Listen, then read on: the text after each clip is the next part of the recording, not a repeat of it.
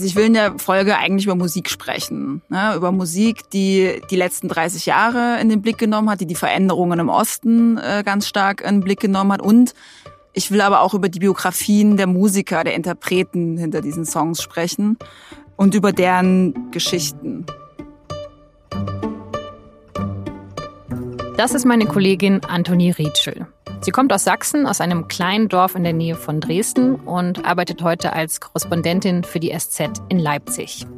Und für diese Themafolge, 30 Jahre nach dem Mauerfall, hat sie mit drei Musikern aus dem Osten gesprochen. Über ihr Leben in der DDR, über die Wiedervereinigung und natürlich über ihre Musik. Und die Musik der drei ist ganz unterschiedlich, weil auch alle drei so ein bisschen eine andere Generation verkörpern. Und dafür hat Anthony drei Songs rausgesucht. Als ich fortging von der Band Karussell aus dem Jahr 1987. Wir sind wir von Paul van Dyk und Peter Heppner erschien 2004 und Grauer Beton, ein Song von Trettmann, der 2017 rauskam. Ich finde, die drei Lieder spiegeln ganz gut wider, wie sich der Blick in den letzten 30 Jahren seit dem Mauerfall eigentlich auf den Osten verändert hat. Das eine ist halt eben eine Wendehymne, die so von dem Abschied und der Hoffnung erzählt. Das zweite ist so ein leicht kitschiger Elektropop-Song, der so ein bisschen von der Melancholie erzählt, die vielleicht auch mit diesem Abschied einhergegangen ist. Und das dritte ist so Hip-Hop aus der Chemnitzer Platte, das ist ein Song von 2017, der meiner Meinung nach ganz gut von der Brutalität des Abschieds erzählt. Sie hören das Thema mit dem Sound des Ostens. Eine sehr persönliche Folge mit Dirk Michaelis, mit Paul van Dyk und Trettmann. Erzählt von Anthony Rietschel. Viel Spaß beim Zuhören. Die erste Person, mit der ich gesprochen habe, ist Dirk Michaelis. Und der ist tatsächlich ein Künstler, mit dem ich irgendwie auch aufgewachsen bin. Damit verbinde ich irgendwie was mit meiner Kindheit. Der war Sänger äh, der legendären Band Karussell zu DDR-Zeiten recht bekannt. Wenn man die jetzt heute irgendwie vergleichen müsste mit einer westdeutschen Band, vielleicht eher mit Pur, also auch von den Texten her. Dirk Michaelis ist 61 in Chemnitz geboren, ist aber in Ostberlin eigentlich aufgewachsen. Und was ich bei dem Interview ganz interessant fand, war, dass Michaelis irgendwie gleich verstanden hat, dass er hier gerade als so ein Zeitzeuge sitzt der die Aufgabe hat, jetzt den Westdeutschen zu erklären, in welcher Zeit er damals gelebt hat, warum die diese Musik irgendwie gemacht haben. Und das fand er auch schwierig und auch so ein bisschen komisch. Es ist schon sehr interessant, dass man so jetzt so nach 30 Jahren das Lexikon rausholen muss und äh, den Leuten erklärt, wie es war. Und ich glaube, es ist auch sehr, sehr schwer für Menschen, die äh, halt in den gebrauchten Ländern aufgewachsen sind, ähm, das so nachzuvollziehen. Es gab Mängel, die, die kann man nicht nachvollziehen, so im Nachhinein. Das ist so, als, als müsste man äh, den Wind erklären oder äh, irgendwie oder eine Temperatur. Es ist schwierig für Leute, die das gar nicht kennen diese Mängel betreffen zu DDR-Zeiten auch die Musik. Also es geht ja um das Fehlen von Freiheiten, das Fehlen der Freiheit, sich auch selber zu verwirklichen. Michaelis ist ja eigentlich in der musikalischen Haushalt groß geworden. Ne? Also sein Vater hat einen berühmten Chor geleitet, seine Mutter war Tänzerin. Die Karriere war ja so ein bisschen eigentlich vorgeschrieben. Also war klar, dass er Musiker werden soll. Aber er ist natürlich aufgewachsen in einem Arbeiter- und Bauernstaat und da ging das natürlich nicht so einfach zu sagen, ich verwirkliche mich jetzt selber und werde Musiker. Ich habe ja nicht Maurer gelernt, weil ich das werden wollte, sondern ähm, es ging darum, dass äh, die äh, Vorgaben in der DDR diese waren, man sollte erstmal einen richtigen Besuch, äh, Beruf ausüben. Also Michaelis hat praktisch einen Beruf lernen müssen, den er eigentlich nicht wollte. Und dann hat er eben Musik vor allem nebenbei gemacht. Seine Karriere begann dann eigentlich, als er 1985 Sänger bei Karussell wurde. Und damals machte Karussell vor allem Bluesrock, aber mit deutschen Texten, weil die konnten ja eigentlich kein Englisch da. Deswegen wurde auf Deutsch gesungen. Nur meine Seele hat mein Bruder, mein Bruder Blues.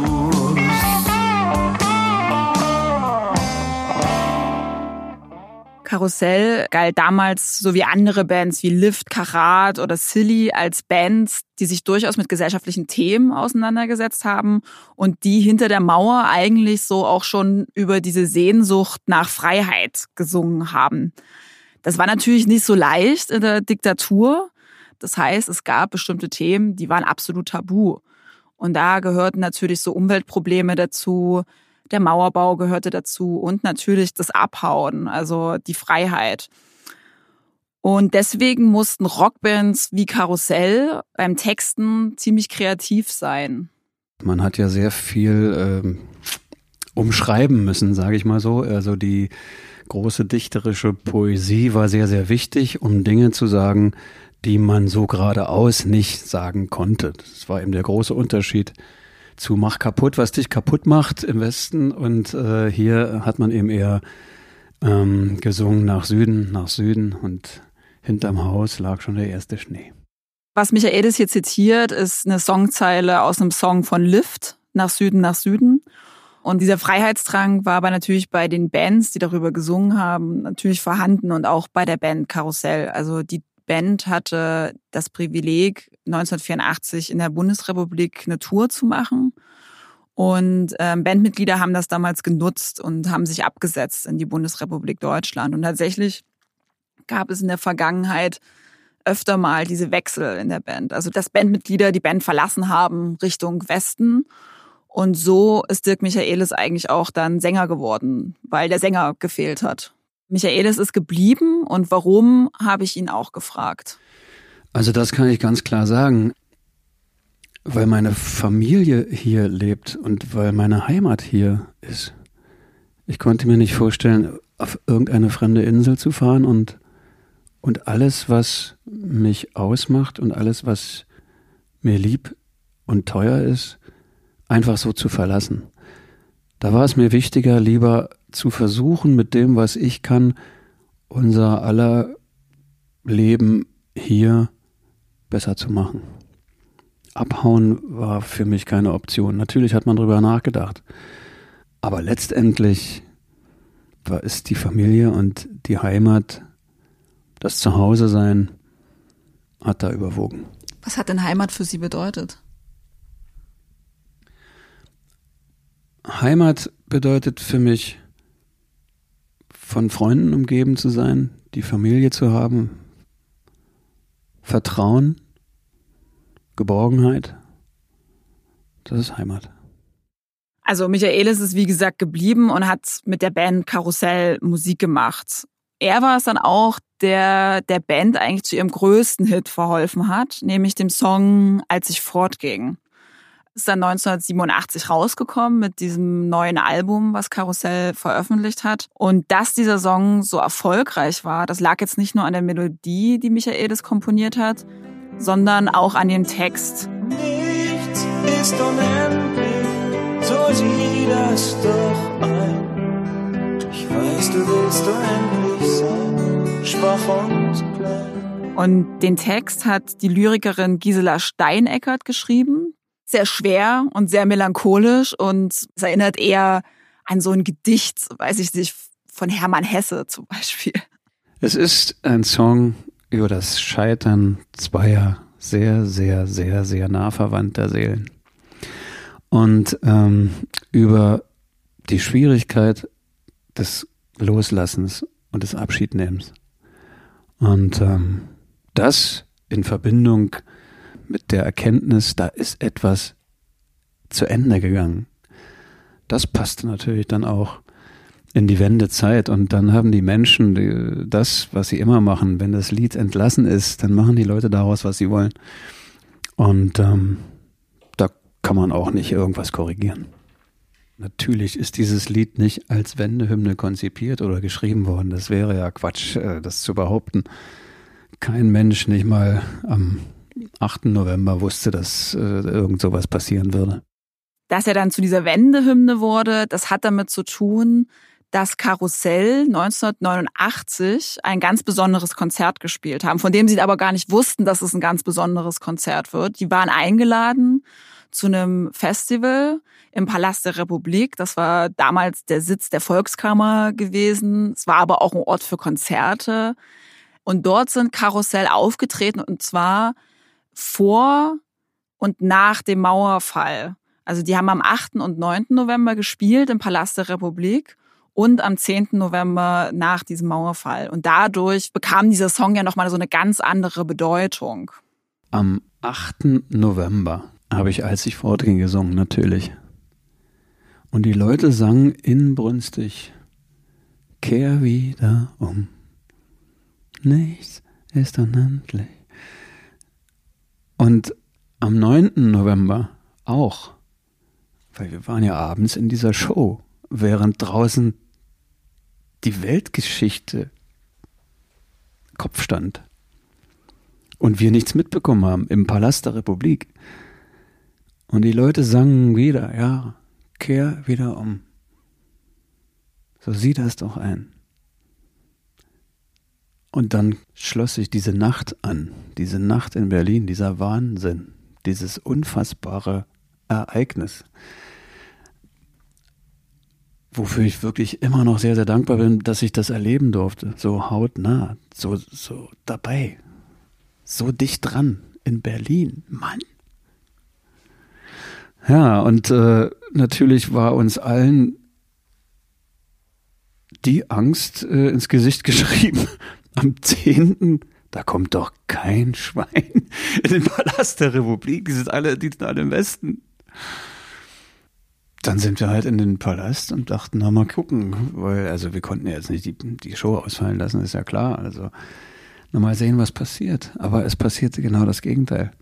Es war voll ausverkauft und es war eine Stimmung, die, die kann man kaum in Worte fassen, das kann man kaum beschreiben. Es war eine Mischung aus Hoffnung, Visionen und dem unbezwingbaren Glauben, dass jetzt das Größte und Beste passieren wird, was jemals wir uns vorstellen konnten.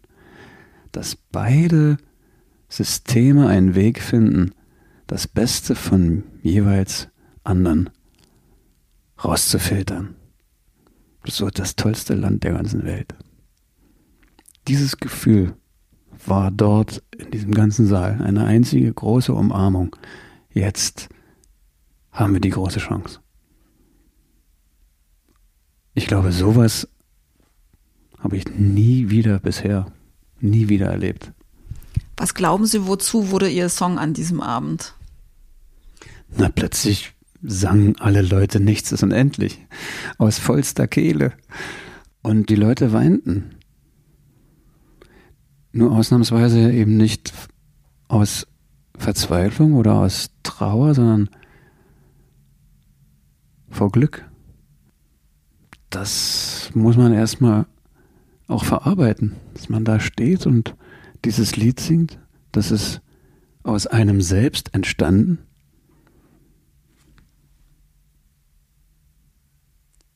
Das war gar nicht so einfach, das bis zum Schluss mit geraden Tönen zu schaffen. Warum? Na, ich hatte auch einen dicken Hals. das ist so ein, ja, das war so ein Gefühl, als ob ich mir selbst zuhöre. Ich war Teil der Menschen, die da vorne standen und hab Teil, war Teil dessen, was da an Energie herumgeschwirrt ist. Ich war nicht der Sänger, ich war der Empfänger. Sie haben gesagt, und jetzt wird alles gut. Also, ähm, und Sie haben vor uns auch darüber gesprochen, dass die Menschen Hoffnungen hatten und dass vielleicht jetzt das beste Land der Welt entstehen könnte. Welche, welche Hoffnung hatten Sie denn persönlich? Na, also erstmal ganz nüchtern äh, dachte ich, jetzt, jetzt beginnt die Weltkarriere. aber nur kurz. So, und äh, aber am allermeisten dachte ich an meine Kinder. Und dass die äh, anders aufwachsen werden als ich. Und dass ich trotzdem ihnen so viel zu erzählen habe. Es ist ja ähm, sicherlich schwierig gewesen. Es gab einige wirklich auch schwierige Phasen und so weiter. Aber ich glaube, dass es ein sehr, sehr großes Privileg ist, beides zu kennen. Wir haben im Osten anderen Umgang miteinander gepflegt. Sicherlich hatte das damit zu tun, dass eben halt jeder irgendwie jeden mal brauchte oder sowas. Aber in der Hauptsache war das eher ein, ein, eine Gemeinschaft, die zwischenmenschlich einfach besser, aus meiner Sicht besser miteinander umgegangen ist, als es heute der Fall ist. Das fehlt mir. Dieses Gemeinschaftliche, dieses Wir sind alle hier in diesem einem Leben. Und lasst uns das gemeinsam genießen. Für Karussell hat die Wiedervereinigung erstmal das Ende bedeutet. Also die Band hat sich 1991 aufgelöst und Dirk Michaelis begleitet diesen Song immer noch so bis heute. Ne? Er singt ihn immer noch, also er ist als Solomusiker mittlerweile unterwegs. Und Michaelis selber sagt auch, ähm, er wird diesen Song für immer singen und wenn es das Letzte ist, was er tut. Ich glaube, für ihn bedeutet der Song halt vielleicht auch so ein bisschen eine Rückbesinnung auf diese Zeit damals, eine Rückbesinnung auf diesen Moment, als er da auf dieser Bühne gestanden hat, eine Rückbesinnung auf diese Hoffnung, auf dieses Abschiednehmen und eine Art, ja, Zurückgewinnen des eigenen Narrativs. Wir sind irgendwie so der Beweis, dass es uns gab. Und dass es auch die Zeit gab, in der die Menschen gelebt haben und wir auch. Habe ich manchmal das Gefühl.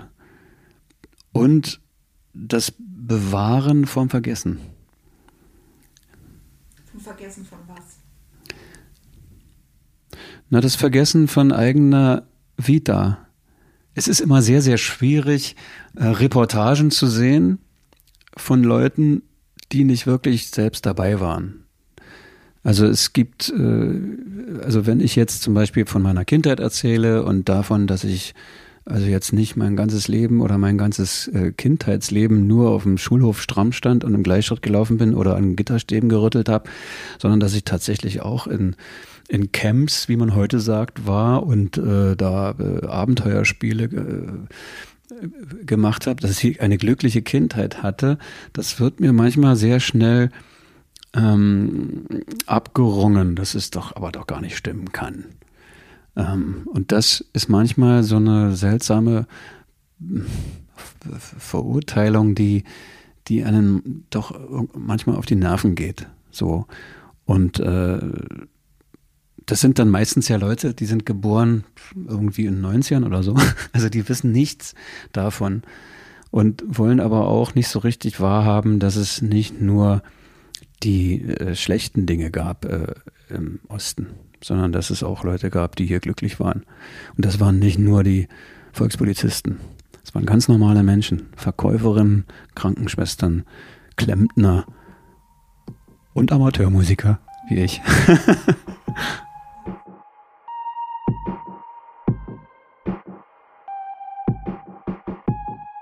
Also ich finde, Dirk Michaelis ist jetzt niemand, der dieser Zeit irgendwie nachtrauert. Er ist jemand, der ganz stark darüber reflektiert, aber der auch gerne möchte, dass er seine eigene Biografie behält. Also dass er auch darüber sprechen möchte, dass er ein durchaus schönes Leben damals hatte. Ne? Also Michaelis hat ja eben sehr viel Hoffnung gehabt 1989, als er diesen Song gespielt hat und aber gleichzeitig ja in der Nachschau darüber gesprochen, dass er Dinge vermisst und dass er eine Hoffnung hatte, dass zwei Systeme ja praktisch zusammengeführt wird, werden, das Beste von beidem. Und das ist ja am Ende nicht passiert. Und bei dem zweiten Künstler klang das auch raus. Ne? Also Paul von Dyk hat dann auch darüber gesprochen, dass durch die Wiedervereinigung nicht alles gut gegangen ist. Also die Hoffnungen, die ein Michaelis hatte und die vielleicht auch ein Paul van Dyk hatte, sich nicht so erfüllt haben es gab in der DDR ja nicht nur schlechte Sachen. Und ich glaube, dass man irgendwie in diesem ganzen, in der ganzen Euphorie der Wiedervereinigung verpasst hat, die wirklich tollen, guten Seiten von beiden zu nehmen und was Besseres draus zu machen. Stattdessen hat man einfach nur ein System über das andere gestülpt. Und insofern darum geht's letztendlich irgendwie mit, äh, jetzt können wir haben, was wir wollen, aber wollten wir nicht eigentlich viel mehr. Paul van Dyk ist ein international gefeierter DJ, also besonders im Elektrobereich. Und Paul van Dyk äh, steht als jemand, der von dieser Wiedervereinigung extrem profitiert hat. Also der hat einen unfassbaren Freiheitsdrang und diesen Freiheitsdrang, den lebt er eben bis heute ja völlig aus. Ne? Also er ist überall unterwegs. Ich glaube ehrlich gesagt, er verbringt die meiste Zeit seines Lebens in Flugzeugen. Und als ich ihn dann zum Interview getroffen habe in Berlin und ihn dann auch mal gefragt habe, wo er eigentlich so war die letzten Tage, konnte er sich da nicht so gut dran erinnern. Ich wollte mit ihm über den Song Wir sind wir sprechen. Den hat er 2004 mit ähm, Peter Heppner veröffentlicht. Ich finde, dass der Song schon damals so ein bisschen angedeutet hat, dass die Einheit eben nicht nur diese Hoffnungen erfüllt hat, sondern dass durchaus auch negative Sachen und Erfahrungen mit sich gebracht hat. Und ich wollte mit ihm auch über seine Jugend sprechen, weil, was viele nicht wissen, ist, dass Paul van Dyk im Osten aufgewachsen ist, in der DDR. Das Büro seines Labels liegt direkt an der Spree, nicht weit von seinem alten Wohnhaus eigentlich entfernt. Und darüber hat er dann auch gleich gesprochen am Anfang des Gesprächs. Also er hat aus dem Fenster geschaut und hat dann mir gleich erklärt, wie eigentlich so die, die geografische Lage seines Hauses und verschiedener Clubs eigentlich so war. Es ist interessant, dass also wir sind geografisch jetzt gerade hier bei uns im Büro an der Spree. Ich bin ja genau da drüben kann man meine Schule sehen und da habe ich gewohnt. Das heißt, ich bin so quasi in meinem Uraltkiez hier. Und wie man sieht, das hier jetzt ist Westberlin, auf der anderen Seite ist Ostberlin. Das heißt, ich war so vier, 500 Meter weg und habe halt immer letztendlich heimlich Radio gehört und im, im, immer auch beim Hausaufgaben machen. Radio war für mich so das Tor zur Welt. Und es gab damals eine Sendung äh, von Burkhard Rausch, die hieß Zeitklang und da hat der mittwochs immer die britischen Independent Charts vorgespielt. Und es war das allererste Mal, dass ich Musik gehört habe, die eben nicht so dieses, was so im Hintergrund läuft, dass Musik eine richtig tiefe Bedeutung haben kann und das das eben auch noch insofern besonders ist, als dass ich ja überhaupt keine Ahnung davon hatte, was singen die da überhaupt? Also was ist, was ist da textlich gerade, geht da gerade ab, weil ich sprach halt kein Englisch und insofern, es war wirklich nur die Musikalität, dieses Zusammenspiel aus dem ein Stück weit wirren durch die Gegend Gesinge von Morrissey und den unglaublichen Gitarrenkompositionen von Johnny Marr, dieses, dieses, diese Welten, die haben mich halt völlig fasziniert und von da an war ich einfach, ja, Musik, ja, ja Geek. Also Paul van Dyk, der Musikgeek in den 80ern im Osten, aber eben auf der falschen Seite der Mauer. Denn van Dyk kann zwar mithören, aber er ist nicht Teil davon man hört halt im Radio immer angekündigt und heute wieder im UFO ist so und so und dies und das und jenes und das wird total schön und das wird total toll und äh, der kleine Paul sitzt auf der anderen Seite von der Spree und kann nicht hin und auch wie gesagt geografisch das ist genau hier der Club war da an der Seite von der Brücke und ich habe auf der anderen Seite gewohnt. Die Brücke ist jetzt passierbar, damals war es nicht. Und wie gesagt, ich war ja nicht der Einzige, der irgendwie diese diese Energie dieser Musik gefühlt hat und, und, und die sich da auch natürlich dann ein Stück weit bis hin zum Mauerfall aufgestaut hat. Ähm, Ihre Mutter hat dann ja einen Ausreiseantrag auch gestellt und ähm, Sie sind an, am 1. November dann ja auch ähm, ausgereist. Warum wollte Ihre Mutter ausreisen mit Ihnen? Ich habe immer ziemlich viele Fragen gestellt, was nicht immer so richtig gut funktioniert hat in, in dem sozialistischen Schulsystem. Ich hatte zwei fantastische Lehrer, die mir halt, was, was das betraf, auch immer, ich sag mal, den Rücken freigehalten haben. Sonst hätte ich wahrscheinlich nicht mal zehn Jahre Schule beenden dürfen. Meine Mutter hat mich zu einem gewissen Freigeist erzogen, der eben hinterfragt, wenn ich irgendwie was nicht nachvollziehen konnte. Und vieles, was uns in der DDR beigebracht worden ist, war nicht nachzuvollziehen. Insofern, ähm, ja, gab es da hin und wieder, ich sag mal, so Hiccups. Und äh, irgendwann hat meine Mutter, glaube ich, einfach auch verstanden, dass damit ich nicht irgendwann mal politisch motiviert im Gefängnis sitze, ist es vielleicht besser, das Land zu verlassen. Also das Verrückte an der Geschichte ist ja so ein bisschen, dass Van Dyck am 1. November 1989 ausgereist ist, also wenige Tage vor dem Mauerfall, vor dem offiziellen Ende der DDR. Und die sind dann nach Hamburg gegangen, aber in Hamburg gab es dann für Van Dyck eigentlich gar nicht so eine richtige Perspektive. Deswegen ist er dann relativ schnell auch wieder zurückgekehrt. Da war er dann 18 Jahre alt und es waren die 90er und in Berlin explodierte damals die Techno-Szene. Und Van Dyck machte tagsüber eine Lehre als Tischler Und abends war er dann unterwegs in den Clubs der Stadt und wurde dann ein Teil dieser Szene, die er zu DDR-Zeiten eigentlich nur so aus der Ferne erleben konnte. Zunächst mal bin ich dann in Berlin in alle Clubs gerannt, die ich halt, von denen ich vorher immer am Radio gehört habe. Und natürlich dann auch eingetaucht in, in diese Halbwelten und, und, und diese, diese Soundscapes und alles, was da eben, eben war. Das war ja nicht nur für mich neu, sondern für alle anderen auch. Das heißt, wir waren ja alle äh, jeden Abend, jedes Wochenende unterwegs irgendwie und waren quasi auf Adventure Trip, wenn man so will. Und das Ganze quasi mit einem Soundtrack, der auch völlig neu war. Die ganze Infrastruktur war ja auch noch nicht da. Das heißt, es wusste überhaupt gar keiner der Beamten, wer ist für was zuständig. Das heißt, da waren dann plötzlich unglaublich geile, riesengroße leere Werkshallen.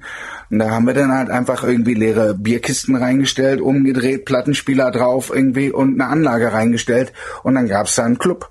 Man geht in irgendeine so Kellerruine, die irgendwie über Jahrzehnte unter Wasser stand.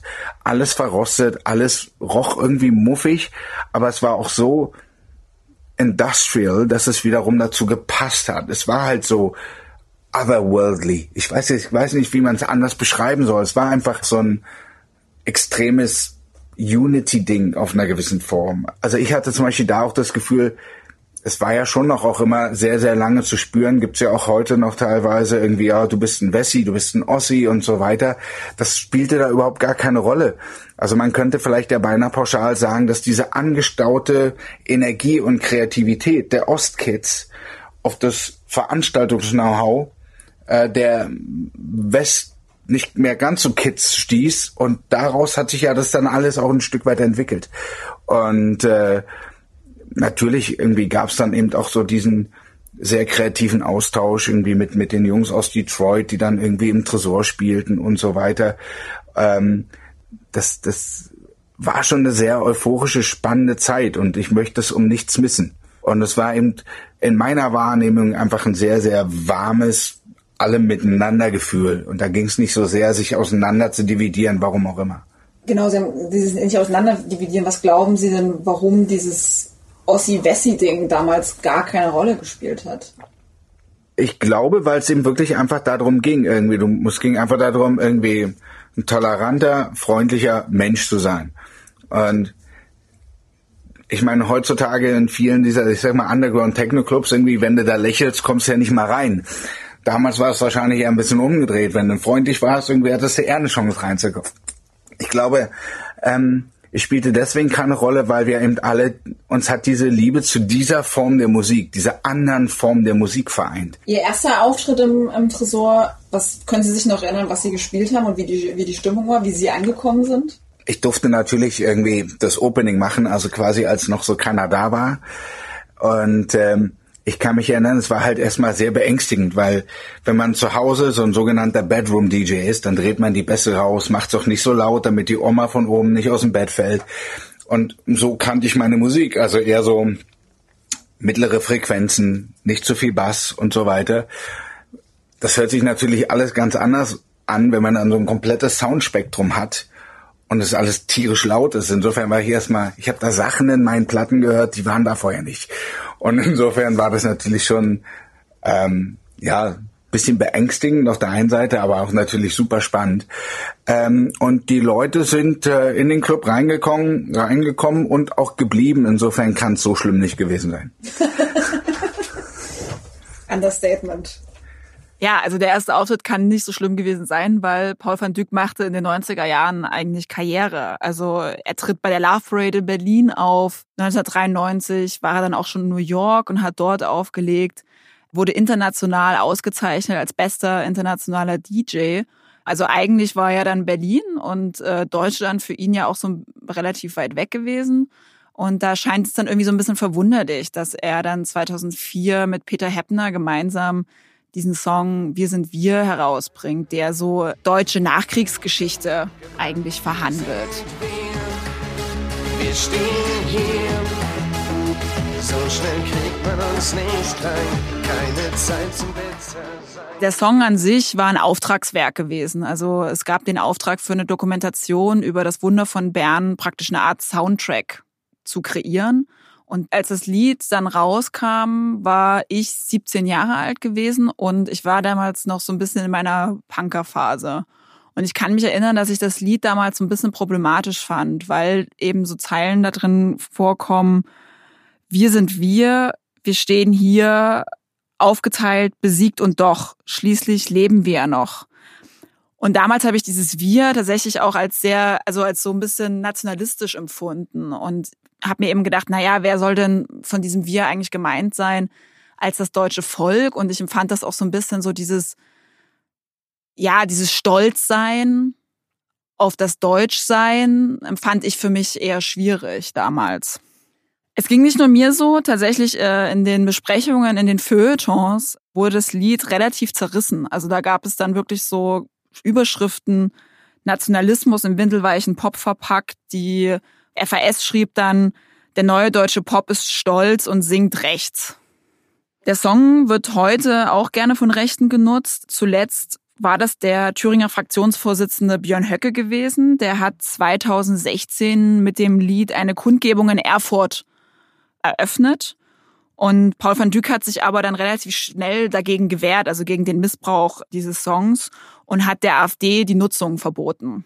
Dadurch, dass bei Wir sind wir keiner aus dem Wir ausgegrenzt wird, ist es absoluter Humbug.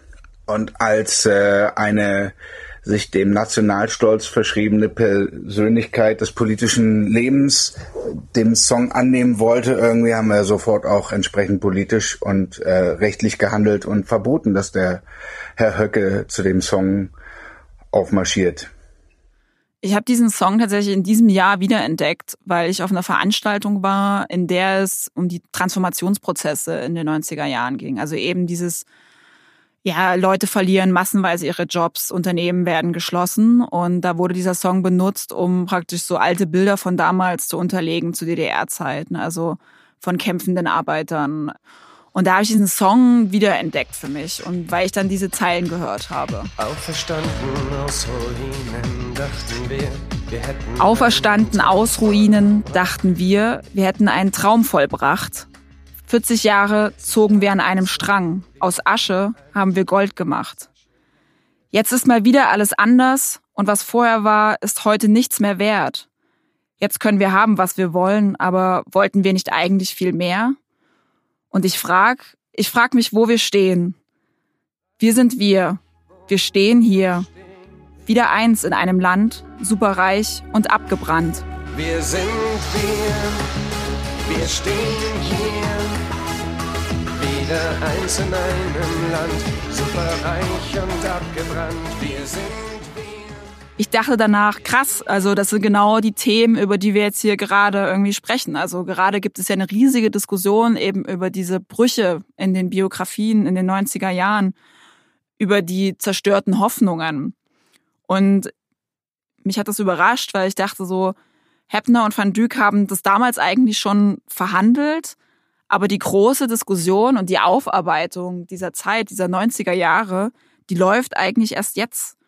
Und das habe ich dann auch Van Dyck tatsächlich erzählt, als ich äh, mit ihm gesprochen habe. Also ich habe ihm erzählt, wie ich diesen Song eigentlich wiederentdeckt habe.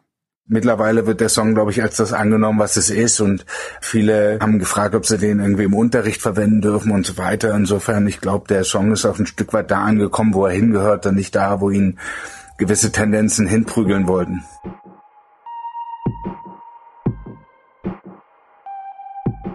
Also Heppner stellt in dem Song ja eine ziemlich zentrale Frage. Ne? Also wollten wir nicht eigentlich viel mehr?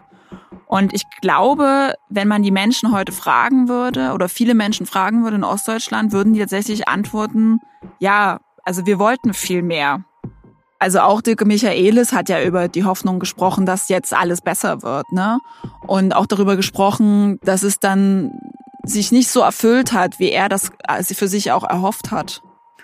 Also ich glaube, Teil des Problems war, dass wir über Jahrzehnte eigentlich darüber gesprochen haben, was für ein großes Glück die Wiedervereinigung war. Und eben nicht darüber gesprochen wurde, was für ein Frust es mit sich gebracht hat. Also weil man seinen Job verloren hat, weil man an das, was man geglaubt hat, jahrelang plötzlich weggebrochen ist, weil die Familie plötzlich weggebrochen ist, weil die Kinder weggegangen sind, in den Westen zum Beispiel, auf der Suche nach einer neuen Zukunft, aber auch über den Hass, der dann aufgebrochen ist im Osten. Und genau über diese Themen habe ich auch mit Trettmann gesprochen. Trettmann ist ein Rapper aus Chemnitz. Er ist im Fritz-Heckert-Gebiet aufgewachsen. Das war ein riesiges Neubaugebiet. Also man muss sich vorstellen, dass ja nach dem Zweiten Weltkrieg gab es ja auch in der DDR krasse Wohnungsnot und dann wurden diese großen Neubaugebiete hochgezogen. Und dort wohnten dann vor allem viele Arbeiter. Und im Heckert wohnten zwischendurch 90.000 Menschen. Das war mit das drittgrößte Neubaugebiet in der DDR gewesen. Und das war die Heimat von Trettmann. Und nach der Wiedervereinigung haben viele von den Arbeitern, die eben dort gewohnt haben, im Heckert, ihre Jobs verloren. Also alle wollten grundsätzlich weg, glaube ich. So, und die, die konnten, haben es halt getan und der Rest ist eben halt da wohnen geblieben. Und man konnte das wirklich so von Jahr zu Jahr bemerken, wie die Zustände halt äh, äh, roher wurden so und halt alles auch so ein bisschen zerfiel. Und ja, natürlich waren diese Neubauten auch vorher schon grau, so und wenn es geregnet hat, so große Wasserlachen sich da am, an den Fenstern abgezeichnet. Aber dieser Eindruck, ähm, hat sich halt damals äh, umso mehr verstärkt. Irgendwie auch bedingt natürlich dadurch, dass man dort rumgelungert hat, nichts zu tun hatte. Ja, irgendwie äh, sah es auf einmal alles ganz anders aus, halt viel, viel grauer. Also das Hackert war ja plötzlich ein Ort von zerplatzten Träumen, von zerplatzten Hoffnungen. Und was das für ihn selber bedeutet hat, das hat er dann aber relativ spät aufgearbeitet. Und zwar in dem Song Grauer Beton, der 2017 dann veröffentlicht wurde. Alte Schule, steile Kurve, immer gegen Wind. Folgt dem Wendekind dorthin, wo man noch Hände ringt. Unbeschwerte Jahre früh zu Ende sind. Dir niemand sagt, dass es ein gutes Ende nimmt. Dieser Song und die Fragmente dazu, die geistern schon seit Jahrzehnten in meinem Kopf herum. So, ne? Ich hätte mir früher gewünscht, dass ich es gleich hätte schreiben können, aber damals war ich halt noch kein Musiker, geschweige denn, geschweige denn so reif, um es gezielt zu formulieren. Also diese Geschichte ne, an sich, und das kann natürlich auch kein Song irgendwie, die ist halt noch nicht wirklich so gesagt. Was meinst du, welche, welche Geschichte hat es noch nicht gesagt? Na, die Geschichte der Kids vor allem. Der 16-, 17-, 18-Jährigen, so, ne, was es mit denen gemacht hat. Halt, wenn deine Eltern jetzt nicht wirklich ähm, in der Kirche waren oder in dieser Bürgerbewegung, so, also ich muss sagen, so, ich habe äh, schon an den Sozialismus geglaubt. Ich bin damit konform gegangen, so, das war meine Welt, so, ne, und ich musste erst wirklich sehen, wie Leute niedergeknüppelt werden und äh, verhaftet werden, so um zu begreifen, okay, äh, ihr macht eure eigenen Leute klein, so ihr seid nicht besser als die da drüben, vor denen ihr uns immer warnt und auf die ihr immer mit dem Finger zeigt, so. Mit den Kids meint Trettmann natürlich auch sich selber. Also er war 16 gewesen, als die Mauer gefallen ist. Und für ihn war das Hackert in der Jugend oder in der Kinderzeit ein Ort, wo er sehr positive Erinnerungen dran hat. Also es gab ja Jugendclubs damals, es war sehr lebendig, es wurde getanzt und gefeiert. Also für ihn war das eben damals eigentlich überhaupt nicht so grau gewesen, wie er das in grauer Beton beschreibt. Und er definiert sich auch ganz stark über diese Zeit, in der er eben im Fritz Heckert aufgewachsen ist. Also als Chemnitz eben auch noch Karl-Marx-Stadt hieß und er bezeichnet sich selber auch als Karl-Marx-Städter. Also er sagt nicht, er ist Chemnitzer. In meinem Ausweis beispielsweise steht auch äh, Karl-Marx-Stadt für immer drin, egal äh, wo ich wohne, also als Geburtsort quasi, äh, bleibt das halt und weiß nicht, ich habe halt die meiste Zeit meines Lebens oder meiner Jugend da verbracht, Kindheit sowieso und Karl-Marx-Stadt war zu der Zeit ähm, eine verhältnismäßig moderne Stadt, also für mich und äh, kann auch im Namen meiner Familie, also meiner Mutter und meines Bruders sprechen. Wir haben da ähm, gut gelebt. Ich habe irgendwie, und das habe ich danach nie wieder erlebt, dort irgendwie so ein Gemeinschaftsgefühl trotzdem wahrgenommen. Das heißt, man kannte sich halt so, ähm, auch im Hauseingang nebenan, links, rechts und sowieso im eigenen Haus, wenn jemand eingezogen ist, hat er Kuchen gebacken, sich überall vorgestellt und so. Ähm, das habe ich später äh, fast gar nicht mehr so wahrgenommen, so diese Solidarität, nennen wir es mal so, so auch unter den Leuten irgendwie. Also er wächst da auf in den 80ern in Karl-Marx-Stadt im Plattenbau in der DDR und man fragt sich natürlich, wie kommt der jetzt hinter der Mauer eigentlich auf Hip-Hop? Und das läuft ganz ähnlich wie bei Paul van Dyk. Also er kommt darauf über das Radio und tatsächlich hat Trettmann das Glück, dass sein Plattenbau ganz günstig liegt. Dort, wo ich gewohnt habe, in äh, diesem Hackertgebiet, das war 500 Meter über dem Meeresspiegel auf einem ehemaligen Flughafengelände ähm, konnte ich äh, Sender empfangen, wie zum Beispiel NDR 2, äh, Shoutout Ruth Rockenschau mit ihrem Soul Train oder Rias 2 beispielsweise, Charts mitschneiden, Bayern, dies, das. Hab dann halt immer Musik ähm, mitgeschnitten halt, so mit meinem Kassettenrekorder. Und ähm, ja, dann kam irgendwann Harry Belafontes Beat Street in die ostdeutschen Kinos und das war so die Initialzündung für nicht nur mich, sondern für einen Haufen Kids so und Jugendliche. Beat Street ist ein US-amerikanischer Film von 1984 und es geht um die Breakdance- und Hip-Hop-Szene in der Bronx.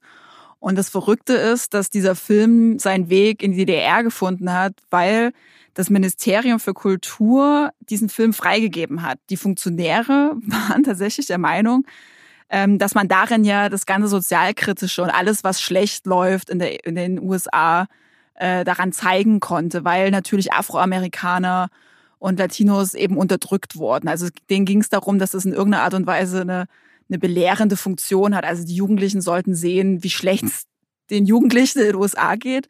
Aber es hat natürlich eine ganz andere Wirkung, weil was die Jugendlichen dort gesehen haben, war praktisch die Anleitung zum Graffiti-Sprühen, ähm, sie haben die Moves gesehen von den Breakdancern, sie haben die Klamotten gesehen und das hatte natürlich einen krassen Einfluss auf Leute wie Trettmann. Ich glaube, die haben so ein bisschen unterschätzt, was das für einen Impact hatte auf Kids wie mich, irgendwie in Sachen Kultur und auch quasi independent äh, zu malen, zu tanzen, Musik zu machen, äh, Texte zu schreiben und all das. Und das hat sich so ein bisschen verselbstständigt. Und ich glaube auch, dass diese Art äh, von Musik und äh, Kultur so vieles verändert hat in den Köpfen der Kids. So, man war irgendwie unabhängiger von äh, dem, was einem die DJs in den Jugendclubs halt so äh, bieten konnten oder das DDR-Fernsehen oder das Radio.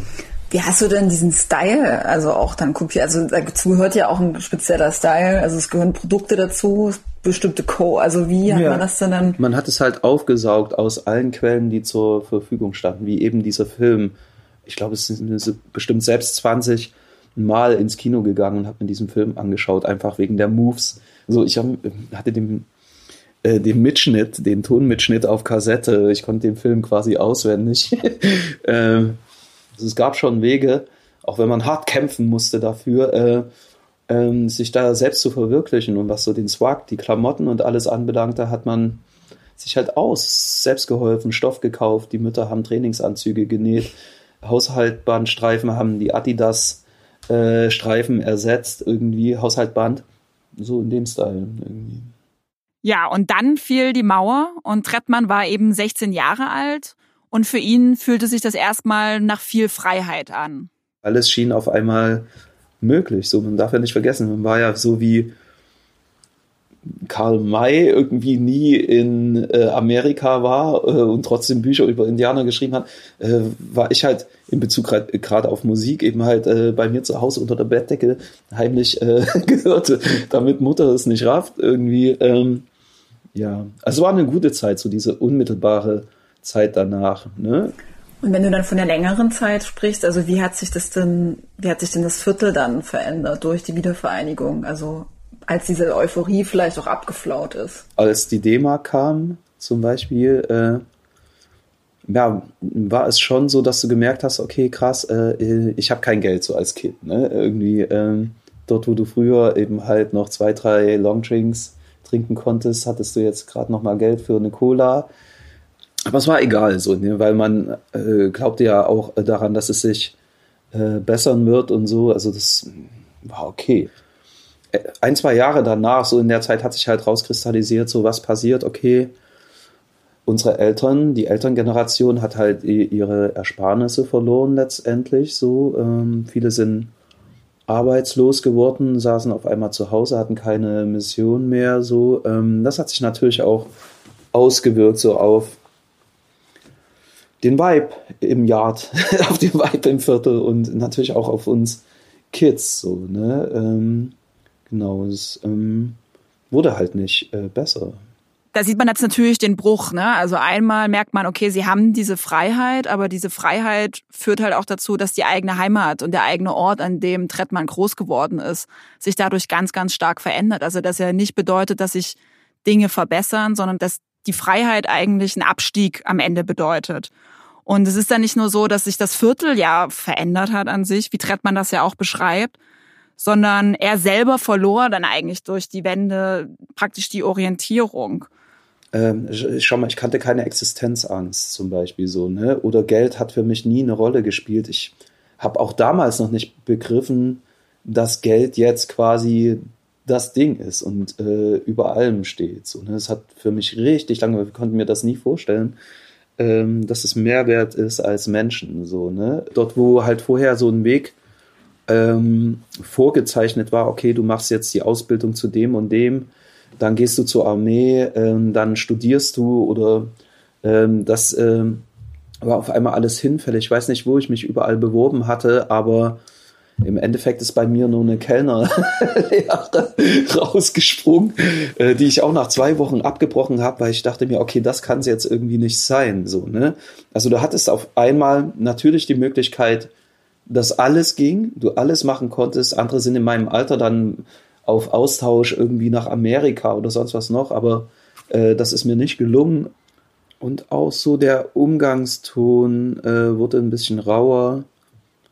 Und ja, äh, wir hatten auf einmal, gab es halt äh, Faschos, ne? Äh, es gab halt äh, Ärger im Viertel. So selbst Leute, die ich kannte aus meinem Haus, äh, trugen auf einmal Bomberjacke und eine Reichskriegsflagge, wo drauf stand, ich bin stolz, Deutscher zu sein, so und ja, ich als ähm, Jugendlicher mit roten Basecap und Public Enemy Hoodie ähm, lief halt auf einmal Gefahr, aus dem Maul zu bekommen, so für einfach mein Aussehen, so, ne? Ähm, und weiß nicht, äh, das hat sich überall auch so abgespielt, auch in den Clubs dann so, gab es immer Knatsch und Kloppe. Äh, ja, letzter Anschluss, äh, Zentralhaltestelle, irgendwie war normal, dass Leute aus dem Bus fielen und aufs Maul bekamen und so. Es wurde äh, rau. So, ne? mhm. Also bei Trettmann ist dann erstmal nicht so viel passiert. Er hat dann auch Chemnitz an sich verlassen, hat dann kurz in Berlin gelebt und dann ist er 1999 nach Leipzig gezogen. Und in den darauffolgenden Jahren hat er dann so ein bisschen angefangen, ja, so Reggae zu machen mit so krassem sächsischen Dialekt. Aber das war noch nicht sein Durchbruch so sondern sein Durchbruch, der kam dann eigentlich ziemlich spät und zwar erst 2017, als er sein Album Do It Yourself rausgebracht hat. Da ist er schon in seinen 40ern. Und der Sound ist ganz anders als das, was Trettmann vorher gemacht hat. Ähm, er hat zumindest für die Songs selber den sächsischen Dialekt abgelegt und der Sound ist sehr elektronisch und wabert. Und in diesem Album oder auch in diesen Songs wie Grauer Beton sieht man auch, wie sich der Blick von Trettmann plötzlich verändert, also wie er plötzlich ganz anders auf seine Heimat blickt, also gar nicht mehr mit so einer Melancholie oder mit so einer Sehnsucht, sondern ja mit großer Härte und Bitterkeit. Wenn ich heute dort durchfahre, mein Blog beispielsweise steht gar nicht mehr, irgendwann angefangen aufgrund des massiven Leerstandes ähm, äh, dieses Neubaugebiet zurückzubauen, Blocks abzureißen oder Etagen abzutragen und so weiter und so fort. Das heißt, wenn ich heute dort bin, erkenne ich das gar nicht mehr irgendwie. Äh, ihr wart ja aber für den Videodreh wart ihr dort, oder? Ja. Gewesen. Wie, wie war das für dich zurückzukehren an diesen Ort? Ja, strange irgendwie, weil, wie gesagt, also diese schöne Zeit, die ich hatte, so daran erinnert nichts mehr. Jetzt ist zwar alles so ein bisschen angemalt, dies, das und eben halt zurückgebaut und die Bäume sind groß, aber ja, es mir, es macht einen sehr biederen Eindruck irgendwie ja, der Skinhead kommt halt äh, runter mit Oberkörper frei, Hosenträgern und das ist echt wie so ein 90s Backflash. Äh, bringt den Müll runter und schaut dumm in unsere Richtung irgendwie.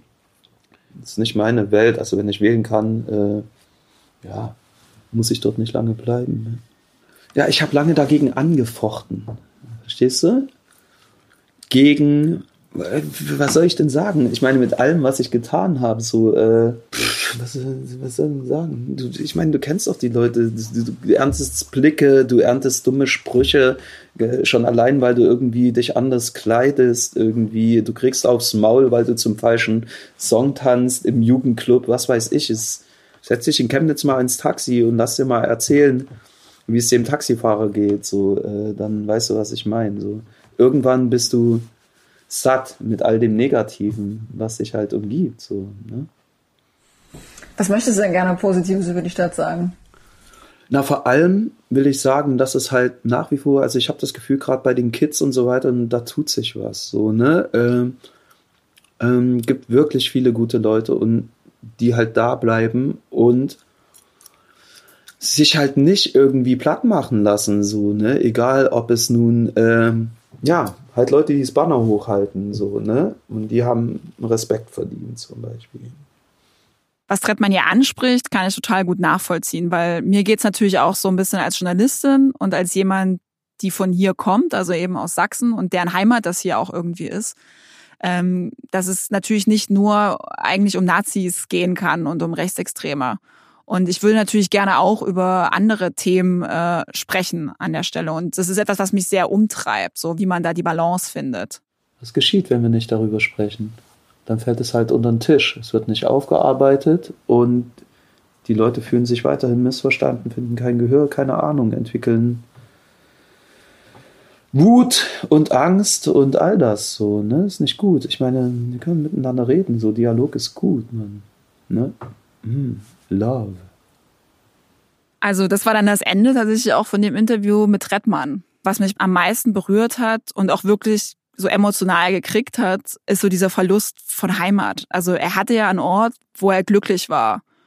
Und er hat diesen Ort verloren. Also einerseits, weil sich der Ort so stark verändert hat und der Vibe sich dort so stark verändert hat, dass er sich nicht mehr wohlgefühlt hat. Aber am Ende wurde dieser Ort halt auch einfach abgerissen. Also er ist einfach nicht mehr da. Er kann nicht mehr zurückgehen in der Zeit dahin und den Ort besuchen, wo er sein Radio angemacht hat und seine Musik gehört hat. Und das finde ich so, finde ich für mich persönlich eine schlimme Vorstellung. Ich habe halt den Vorteil, dass das bei mir nicht so war. Also ich kann halt immer zurückgehen. Ich weiß, wo mein Zuhause ist. Ich weiß, wo ich groß geworden bin. Also wir sind jetzt am Ende dieser Folge angekommen und mein persönliches Resümee ist, also ich habe mit drei verschiedenen Männern gesprochen, die alle die Wende erlebt haben, die aber sehr unterschiedliche Schlüsse äh, am Ende daraus gezogen haben. Und ja, und diese Erfahrungen, die sie eigentlich gemacht haben, haben ihre Musik durchaus geprägt. Ne? Und ich möchte jeden ermutigen, halt sich diese Geschichten anzuhören und ähm, selber auch ja gerne herzukommen, also nach Sachsen oder nach Brandenburg und mit den Menschen einfach ins Gespräch zu kommen. Und was mir natürlich auch wichtig ist, dass die Leute die Musik hören. Am Anfang hat Michaelis ja auch drüber gesprochen, dass es vielleicht schwer ist, das zu verstehen, wie, wie, wie er zum Beispiel zu DDR-Zeiten damals gelebt hat, wenn man das nicht selber erlebt hat, wenn man nicht selber im Osten aufgewachsen ist da gebe ich Michaelis, glaube ich, schon recht, dass es vielleicht manchmal so ist, als würde man versuchen, den Menschen Temperatur oder den Wind irgendwie zu erklären. Aber wo es natürlich helfen kann, also wo die Musik helfen kann, ist halt einfach die Gefühle, die Menschen damals empfunden haben, diese Sehnsüchte, den Frust, aber einfach nachvollziehen zu können durch die Musik, durch die Texte, durch die Melodien. Das ist einfach sehr viel eindrücklicher, als wenn man sich den Bericht der deutschen Einheit jedes Jahr zu Gemüte fühlt oder die Arbeitslosenstatistik oder sich anguckt, wie wenig die Rente die Leute im Osten bekommen.